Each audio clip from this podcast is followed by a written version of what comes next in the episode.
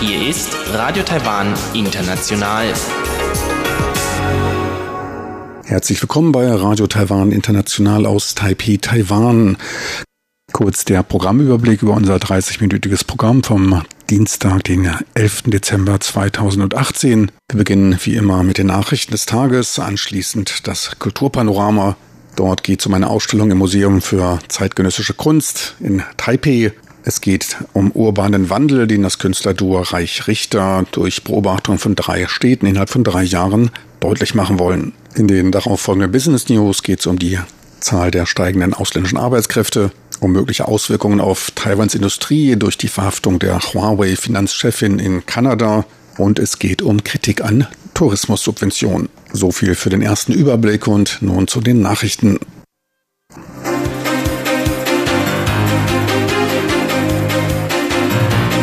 Hier ist Radio Taiwan International mit den Tagesnachrichten vom Dienstag, den 11. Dezember. Die Schlagzeilen. Außenminister, möglicher Druck aus China hinter den Einreiseverschlechterungen nach Uruguay. Präsidentin Tsai, klarer Fall von Druckausübung Chinas. Und Taiwan belegt den Platz 10 beim Index menschlicher Freiheit nun die Meldungen im Einzelnen.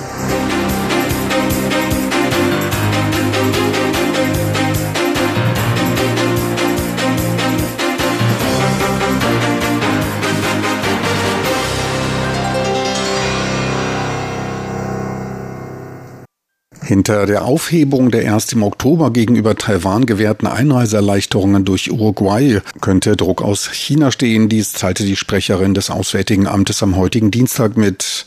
Uruguay hatte am 4. Dezember die Vorzugsbehandlung ohne Angabe von weiteren Informationen wegen eines unvollständigen elektronischen Visumsantragssystems eingestellt. Als Beleg führte die Sprecherin des Außenministeriums kürzliche enge Kontakte zwischen führenden Offiziellen aus Beijing und Vertretern Uruguays an. Man schließe daher daher möglichen Einfluss aus China nicht aus. Einen Tag vor der Aufhebung am 3. Dezember besuchte Chinas Zollminister Ni Yuefeng Uruguays Außenminister. Am 29. Oktober hatte Uruguay Taiwan erstmals eine visumsfreie Einreise für maximal 90 Tage gewährt. Taiwans Außenministerium rief Uruguay zu einer möglichst baldigen Wiedereinrichtung der visumsfreien Einreise auf.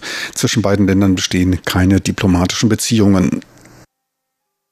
Präsidentin Tsai Ing-wen bezeichnete gegenüber Medienvertretern den Druck auf Taiwans Geschäftsleute als eine ernsthafte Angelegenheit und Phänomen, dem Taiwan gegenwärtig ausgesetzt sei. Tsai bezog sich dabei auf die Aussage eines taiwanischen Geschäftsmannes vom Vortage, der im Vorfeld einer Geschäftseröffnung in Shanghai öffentlich sagte, dass er aus Taiwan China käme stolz darauf wäre, Chinese zu sein, den Konsens von 1992 unterstütze und beide Seiten der Taiwanstraße eine Familie wären.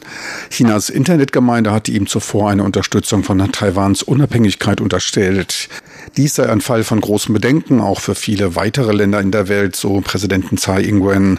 Taiwan an der Frontlinie müsse dagegen besonders wachsam sein. Zur Wortwahl des Taiwaners sagte sie, wir sehen damit erneut, dass jemand unter Druck die fast gleichen standardisierten Wörter sagen musste, wodurch wir Taiwanesen auch verstehen, dass politischer Druck dahinter steht. Ich denke, dies werden weder die Taiwaner noch die Menschen in der Welt akzeptieren. Dieser allgegenwärtige Druck ist einer der wichtigen Gründe für die Verschlechterung der Taiwan-Straßenbeziehungen. Präsidentin Tsai hoffe, dass Chinas Regierung sich auf den Bereich der Politik beschränke und die Taiwan-Straßenbeziehungen normal und gesund entwickeln lasse. Taiwan belegte weltweit Platz 10 in dem neuesten Index menschlicher Freiheit, der am gestrigen Montag vom kanadischen Fraser-Institut und einem Netzwerk internationaler öffentlicher Denkfabriken veröffentlicht wurde. Weitere eingebundene Institute sind das in den USA ansässige Cato-Institut und die Friedrich-Naumann-Stiftung aus Deutschland. Auf einer Skala von 0 bis 10 erfasst der Index 79 Indikatoren im Bereich der persönlichen, zivilrechtlichen und wirtschaftlichen Freiheit.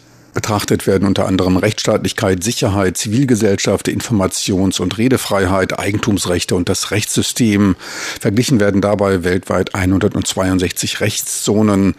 Seit dem Jahr 2008 verbesserte sich Taiwan kontinuierlich von Rang 43 auf Platz 10. China wurde auf Platz 135 eingestuft und werde von den Nachbarstaaten wegen seiner internationalen Förderung seiner undemokratischen Regierungsweise mit Bedenken betrachtet. Neuseeland war vor der Schweiz Spitzenreiter, danach folgten Hongkong, Kanada und gleich auf die Niederlanden und Dänemark. Deutschland belegte Platz 13, die USA Rang 17. Auf den hintersten Plätzen dominierten afrikanische und arabische Länder. In 81 Ländern der Welt nahm im Vergleich zur letzten Untersuchung die Freiheit ab, in 58 kam es zu einer Verbesserung. Taiwan hat mit dem afrikanischen Verbündeten Iswatini eine Absichtserklärung MOU zur Schaffung eines Wettbewerbsrechts für einen fairen Marktwettbewerb unterzeichnet. Iswatini, früher als Swasiland bezeichnet, ist damit das neunte Land, welches mit Taiwan solch eine Erklärung unterzeichnet hat. Zu den anderen Ländern gehören unter anderem Frankreich, Kanada, Australien und Japan.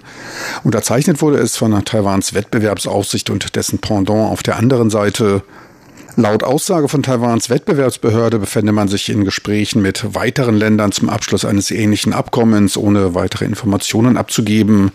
Solch bi- oder multilaterale Abkommen seien wichtig zur Niederschlagung der die globale Wirtschaft bedrohenden grenzüberschreitenden Kartelle. Das Wirtschaftsministerium begrüßte Kanadas Überlegungen zur Aushandlung eines freien Investitionsschutzabkommens FIPA und seine Unterstützung für Taiwans Demokratie.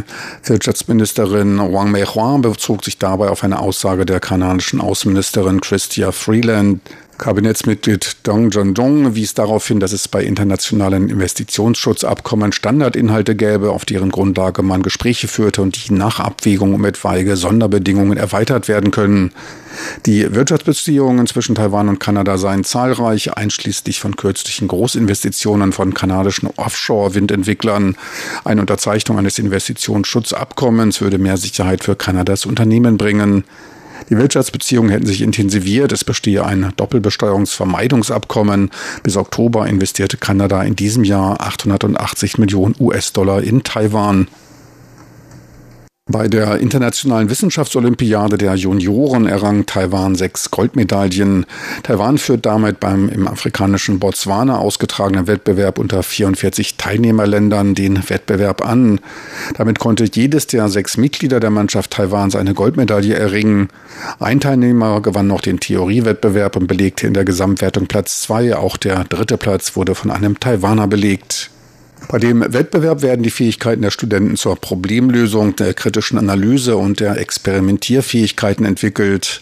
Seit 2004 gewann Taiwans Wissenschaftsnachwuchs insgesamt 77 Goldmedaillen, belegte zehnmal den obersten Platz im Medaillenspiegel.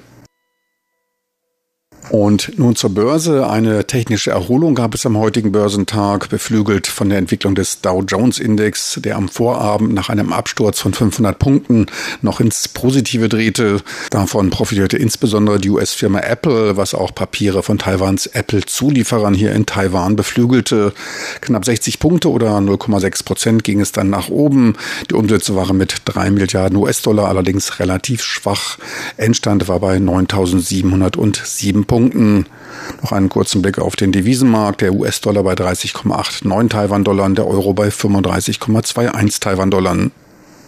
Und nun zu den Wetteraussichten für Mittwoch, den 12. Dezember 2018.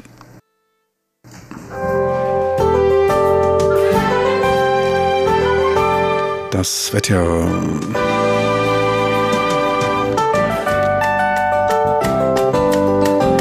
Feuchtkalte Luftströmungen aus dem Norden treffen auf Taiwan und sorgen in der Nacht zum Mittwoch für einen Temperatursturz. Im nördlichen Drittel ist es bei starker Bewölkung regnerisch. Die Temperaturen sinken auf bis zu 15 Grad Celsius. In Zentral- und Südtaiwan leicht bewölkt und trocken bei 17 bis 19 Grad. Tagsüber dann im Norden weiter schlechtes Wetter, feuchtkalt bei maximal 17 Grad, in der Mitte und im Süden sonnig und trocken bei 23 bis 28 Grad Celsius.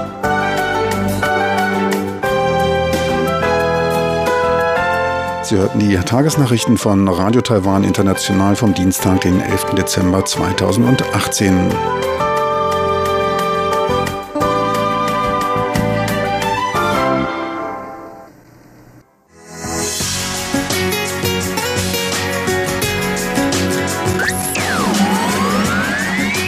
Radio Taiwan, international aus Taipei.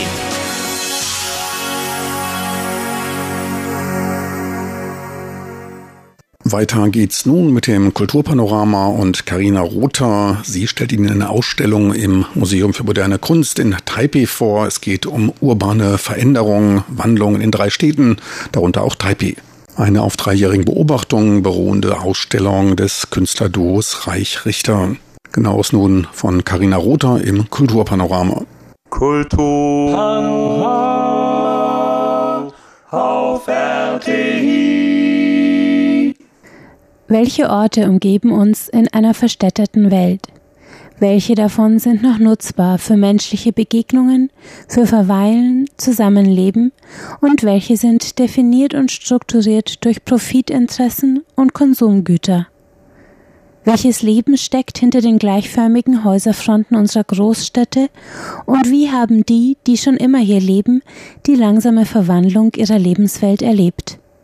Diese Fragen treiben das postkonzeptionelle Künstlerduo Reichrichter an, als es drei Jahre lang in Köln, New York und Taipei immer wieder die gleichen öffentlichen Räume besucht, beobachtet und mit Bewohnern dieser Nachbarschaften spricht, die mindestens 50 Jahre dort verbracht haben. Die Ergebnisse der dreijährigen Recherche über drei Kontinente hinweg zeigen Reichrichter seit diesem Wochenende in einer Ausstellung im Museum der modernen Kunst Mokka in Taipei. Sie trägt den Titel If you want me to say something, I could say I see an image. Wenn du möchtest, dass ich etwas sage, könnte ich sagen, dass ich ein Bild sehe. Zur Rolle des Bildes im Konzept der Künstler später mehr. Zuerst sehen wir uns einmal den Inhalt der Ausstellung genauer an. Sie besteht aus zwei voneinander unabhängigen Werken, verteilt auf zwei Räume. Eines davon die genannte Video- und Audioinstallation über Nachbarschaften im Wandel mit dem Titel The House and the World, das Haus und die Welt.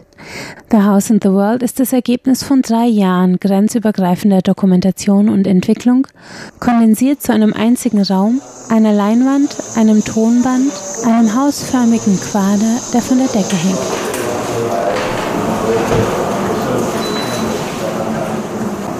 Bei der Ausstellungseröffnung am Freitag, den 7. Dezember, betreten die Gäste gemeinsam mit dem Künstlerduo den Ausstellungsraum im Mokka. Erleuchtet wird er nur von der Videoprojektion, die eine ganze Längsseite des Raumes ausfüllt. An die Wand projiziert in Schwarz und Weiß eine Häuserfront. Wohnblocks im unbeweglichen Ausschnitt. Nur ab und zu verrät ein Mensch, der auf den Balkon tritt, ein Fenster, das sich öffnet und schließt, das Leben stattfindet hinter der Fassade. Auf die Führung folgt ein Vortrag, in dem Reich Richter, bestehend aus der Architektin Rebecca Reich und dem Kameramann Markus Wieler Richter, die Installation erklären.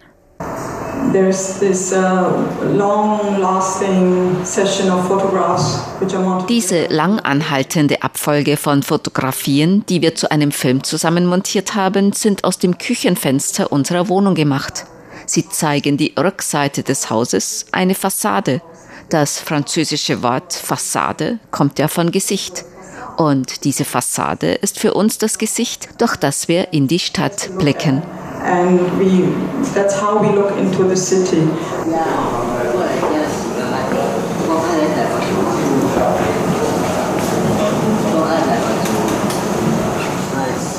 Die Fronten wechseln, gleichförmig langsam, Köln in Schwarz-Weiß. Davor steht ein Bildschirm, auf dem Untertitel das Audioband begleiten, das den Raum mit Stimmen erfüllt. Auf Deutsch, Englisch, Chinesisch erzählen alte Anwohner dieser Nachbarschaften, wie sie ihr Leben hier verbracht haben. In ihren Geschichten lädt Reich Richter uns ein zu einer Reflexion über den Wandel unserer Lebensräume.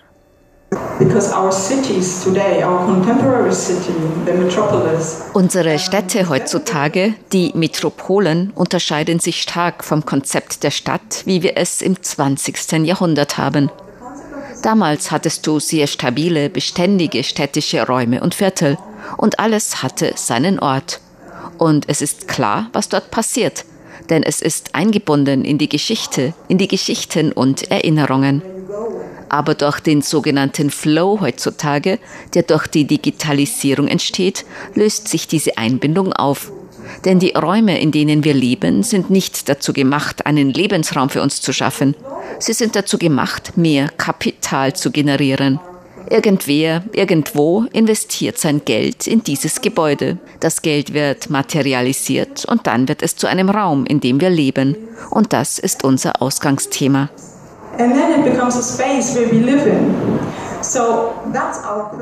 Die Botschaft von The House in the World ist klar.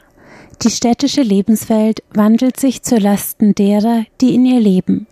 Gentrifizierung die scheinbare Aufwertung einer alteingesessenen Nachbarschaft durch Zuzug vermögender Schichten, die unweigerlichen Immobilienspekulanten, die den neu zugezogenen folgen, der Umbau der Nachbarschaft, um den Bedürfnissen von Firmen, Büroangestellten, Touristen und Einkäufern zu dienen, das Wegfallen von Freiräumen, in denen menschliches Zusammenleben unmittelbar stattfinden kann.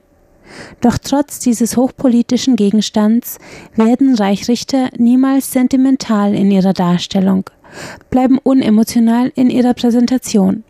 Vom konzeptionellen Überbau des jeweiligen Werks definiert, werden die dunklen Ausstellungsräume gefüllt mit einzelnen Installationen, die jeweils eine eigene Geschichte erzählen und in ihrem Zusammenspiel einen Raum erschaffen, der durch die konzentrierte Präsenz der Kunstwerke geprägt ist. Niemals effekthascherisch, selten auf einen Blick erfassbar und immer mit der impliziten Aufforderung, zu verweilen, sich Zeit zu nehmen, den Geschichten hinter den Bildern auf die Spur zu kommen.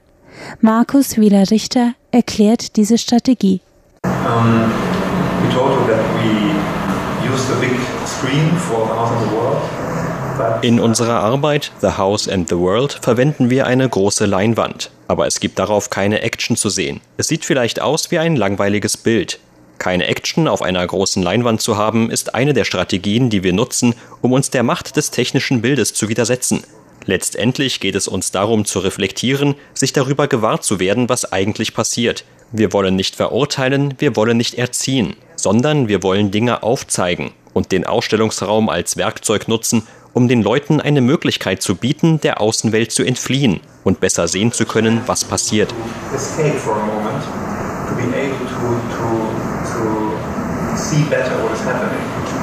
Das technische Bild, digital generiert eine Abbildung, die in einer digitalisierten Gesellschaft zur dominanten Narrative der Wirklichkeit wird. Rebecca Reich formuliert es so.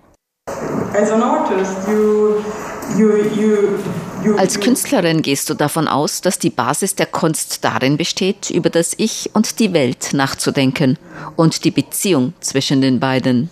Aber dann gibt es noch eine dritte Kategorie, die diese Beziehung bestimmt, und das ist das Bild. Das Bild ist heutzutage keine kleine Sache mehr, sondern etwas sehr Großes, das viele Formen annimmt. Ich rede da nicht vom Bild als Malerei, ich rede vom technisch generierten Bild. Dieses Bild ist heutzutage allgegenwärtig und es ist sehr schwer, sich selbst vom Bild abzugrenzen. Es ist wie ein Geist.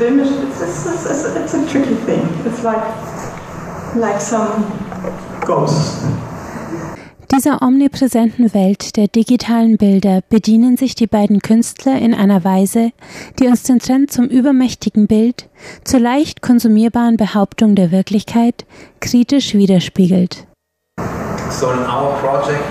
In unseren Projekten greifen wir video- und technisch generierte Bilder auf und spielen mit ihrer Anziehungskraft. Aber wir verwenden sie in dialektischer Weise. Wir nutzen sie und gleichzeitig kämpfen wir dagegen. Das ist das Heikle an unserer Arbeit. Es ist schwer, das Gleichgewicht zwischen den beiden zu finden. It's not easy to find this uh, in-between form. Und so erschließt sich der kryptisch anmutende Titel der Ausstellung If you want me to say something, I could say I see an image. Wenn du möchtest, dass ich etwas sage, könnte ich sagen, ich sehe ein Bild. Er ist ein Verweis auf den konzeptionellen Rahmen, der die Arbeit der beiden Wahlkölner durchzieht das Spannungsfeld zwischen Kunst und digitaler Fotografie, Abbildung und realem Erleben und der Veränderung der städtischen Lebenswelt, die aus der Mobilität des digitalen Raumes hervorgegangen ist. If you want me to say something, I could say I see an image von Reich Richter ist noch bis zum 27. Januar in Mokka, Taipei zu sehen.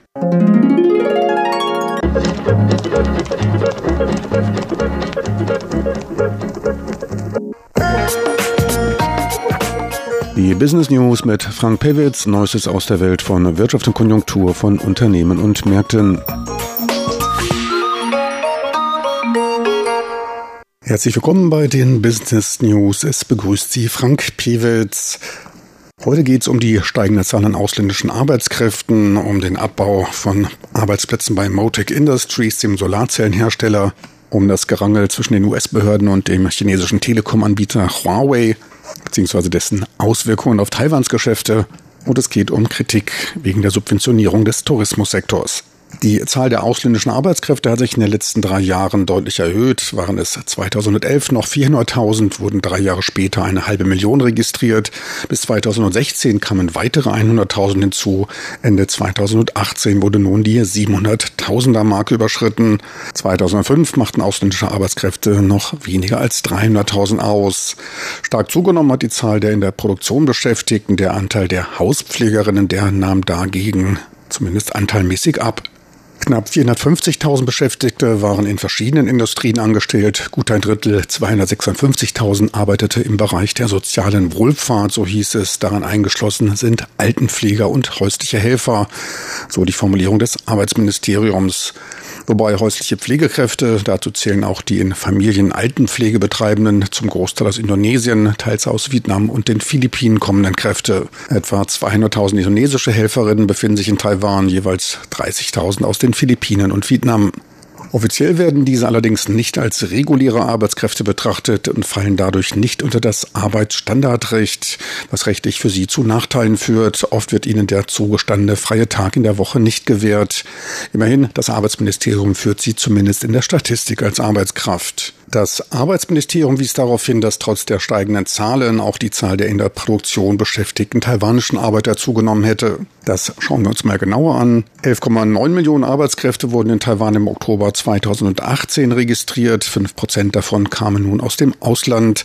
2011 lag dieser Satz bei lediglich 3,5 Prozent, 2005 nur bei 2,8 Prozent. Die nüchterne Statistik drückt damit einen ganz anderen Tatbestand als die Äußerung des Ministers aus. Die Zahl der ausländischen Beschäftigten stieg seit 2005 mit etwa 130 Prozent und stieg damit fast zehnmal so stark wie die Gesamtzahl der Beschäftigten. Die erhöhte sich nämlich lediglich um 14 Prozent. Wirtschaftsexperten sehen in der starken Zunahme von einfachen Arbeitskräften ein Indiz für einen weiterhin recht hohen Anteil an arbeitsintensiver Fertigung an, der für ein hochentwickeltes Industrieland untypisch sei. Generell kann Taiwans Wirtschaftsstruktur als ein Miteinander von diversen international konkurrenzfähigen Unternehmen, insbesondere aus den Bereichen Halbleiter, Elektronik und Kommunikation, zunehmend auch aus dem Maschinenbau kommen, bezeichnet werden. Fast drei Viertel der Beschäftigten stehen allerdings in meist sehr kleinen, wenig Wertschöpfung schaffenden Unternehmen in Lohn und Brot. Fast zeitgleich mit der Ankündigung der Regierung eine deutliche Kürzung der Einspeisetarife für die erneuerbaren Energien, konkret bei Wind- und Solarenergie zu planen, verkündete der Solarzellenhersteller Motec Industries einen Abbau von über 900 seiner Arbeitsplätze. Etwa 30 Prozent der Beschäftigten sind laut Marktbeobachtern davon betroffen. Ein Drittel davon sind wiederum ausländische Arbeitskräfte. Hintergrund ist die sich weiter abschwächende globale Nachfrage, welche Motec zur Restrukturierung zwang. Zudem habe sich das Unternehmen Unternehmen verstärkt auf den Nischenmarkt für hochleistungsfähige Solarzellen und Module fokussiert. Man gehe nun in Richtung höhere Qualität und weniger in Expansion. Das werde in Taoyuan werde daher geschlossen. Mit der Umstrukturierung habe sich auch die finanzielle Situation des Unternehmens verbessert, so Motec. Laut Angaben der Taiwaner Börse des Taiwan Stock Exchange haben sich die Schulden von Motec seit Jahresanfang von 19 auf 14 Milliarden Taiwan-Dollar etwa 460 Millionen US-Dollar verringert. Politische Sanktionen gegen den in China ansässigen Telekom-Riesen Huawei, in den USA Huawei und in Deutschland Huawei genannt, sollen nur einen geringen Einfluss auf Taiwan haben, teilte Wirtschaftsminister Shen Rongjin der Presse mit. Dies liege zum einen an den Anstrengungen zur Marktdiversifizierung der lokalen Unternehmen, zudem sei Huawei hauptsächlich Anbieter von Kernnetzwerkausrüstung. Diese werde in den USA nur in begrenztem Maße abgesetzt. Für Taiwans Unternehmen, welche mit ausländischen Unternehmen kooperierten, bestehe daher keine große Bedrohung, so der Wirtschaftsminister. Hintergrund seiner Aussage ist die Verhaftung von Meng Wanzhou, Finanzchefin von Huawei in Kanada. Ihr werden von US-Seite Verstöße gegen die Iran-Sanktionen vorgeworfen. Ihre Verhaftung fand kurz nach den Gesprächen zwischen US-Präsident Donald Trump und Chinas Staatspräsident Xi Jinping statt, die beim G20-Gipfel einen Waffenstillstand im Handelskrieg aushandelten. Das kann dann leicht als diplomatischer Tiefschläger verstanden werden. Die nächste Gesprächsrunde dürfte zumindest von chinesischer Seite in einer etwas unter unterkühlten Manier abgehandelt werden. Allerdings soll die Finanzchefin schon länger gesucht werden und habe bisher immer einen Bogen um die USA gemacht. Unklar ist jetzt allerdings, ob weitere Unternehmen sich im Visier der US-Behörden finden. Beobachter sehen das Hauptanliegen des Handelskriegs teils weniger in einem Ausgleich des Handelsdefizits der USA, sondern in politischen Überlegungen, den Techniktransfer nach China zu unterbinden, um die aufstrebende asiatische Macht im Zaum zu halten. Es geht um die Zukunftstechnologien wie AI, Chips, Quantencomputer und Robotics. Taiwans Wirtschaftsminister gab an, dass man bereit sei, in China basierten Unternehmen bei einer Produktionsverlagerung nach Taiwan oder in Länder der neuen Südwärtspolitik zu helfen. Niederlassen könnte man sich in diversen von taiwanischen Investoren betriebenen Industrieparks auf den Philippinen, in Myanmar, Vietnam und Indien. Von dort könnte man dann sein Standbein in Südostasien aufbauen. Marktbeobachter zeigen sich da insbesondere durch den bedrohten Waffenstillstand skeptischer. Sollte dieser durch die Verhaftung aufgehoben werden, wird sich die Situation verschärfen. Huawei hat 2000 Zulieferer und etliche kommen davon aus Taiwan. Sollte den US-Firmen ein Exportverbot von Elektronikkomponenten an chinesische Unternehmen auferlegt werden, wären Taiwans Zulieferer stärker als bisher betroffen. 15 Prozent der Verkäufe des taiwanischen Kameralinsenherstellers Lagen entfallen allein auf Huawei's Smartphone-Abteilung. Für Universal Microwave Technology sind es 20 Prozent. Mit 5 bis 10 Prozent ihres Umsatzes seien Mediatek, TSMC, Unimicron und andere betroffen. Die seit Mai vom Ministerium für Transport und Kommunikation durchgeführte Subventionierung des Tourismussektors in Südtaiwan wurde von Mitgliedern des Transportkomitees des Parlaments kritisiert. Südtaiwan leidet unter der von China strategisch eingesetzten Reduzierung der Zahl chinesischer Besucher. Anlass für die Kritik dürfte die kürzlich gemachte Ankündigung für weitere Subventionierung für Reisende nach Kaohsiung und Pingdong im Süden und Ilan, Hualien und Taidong im Osten für die Wintersaison gewesen sein.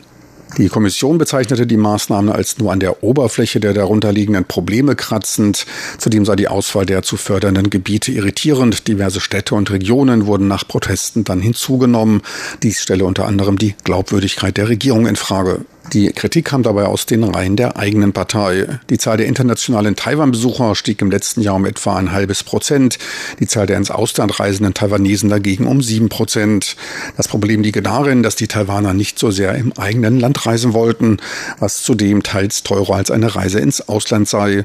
Das eigentliche Problem liege darin, dass viele der künstlichen Attraktionen wie Nachtmärkte mehr oder weniger das gleiche wären und daher nicht zu einem erneuten Besuch anlocken würden.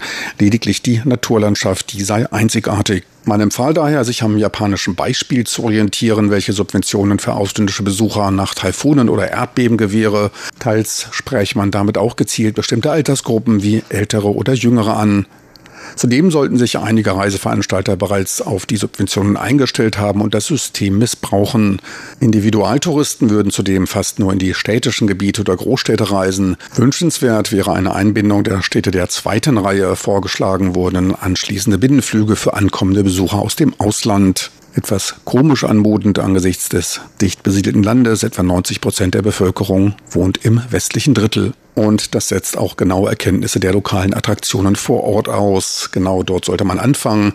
Taiwans Küsten, die vorgelagerten Inseln und die Bergwelt hat mit ihren etlichen Wasserfällen und heißen Quellen gerade aktiveren Individualtouristen etliches zu bieten. Ein etwas englischfreundlicheres Umfeld und bessere Verkehrsanbindungen zu den lokalen Attraktionen, die wären da wünschenswert. Eine bessere Zusammenarbeit mit Lokalregierungen und ein besseres Verständnis für die Bedürfnisse der Einzelreisenden aus dem Ausland wären ebenfalls hilfreich. Solange dies nicht der Fall ist, bleibt Taiwan meistens als eine vom Massentourismus verschonte Insel, in der alles seinen ganz normalen Gang geht. Hoffen wir, dass es noch ein Weilchen so bleibt.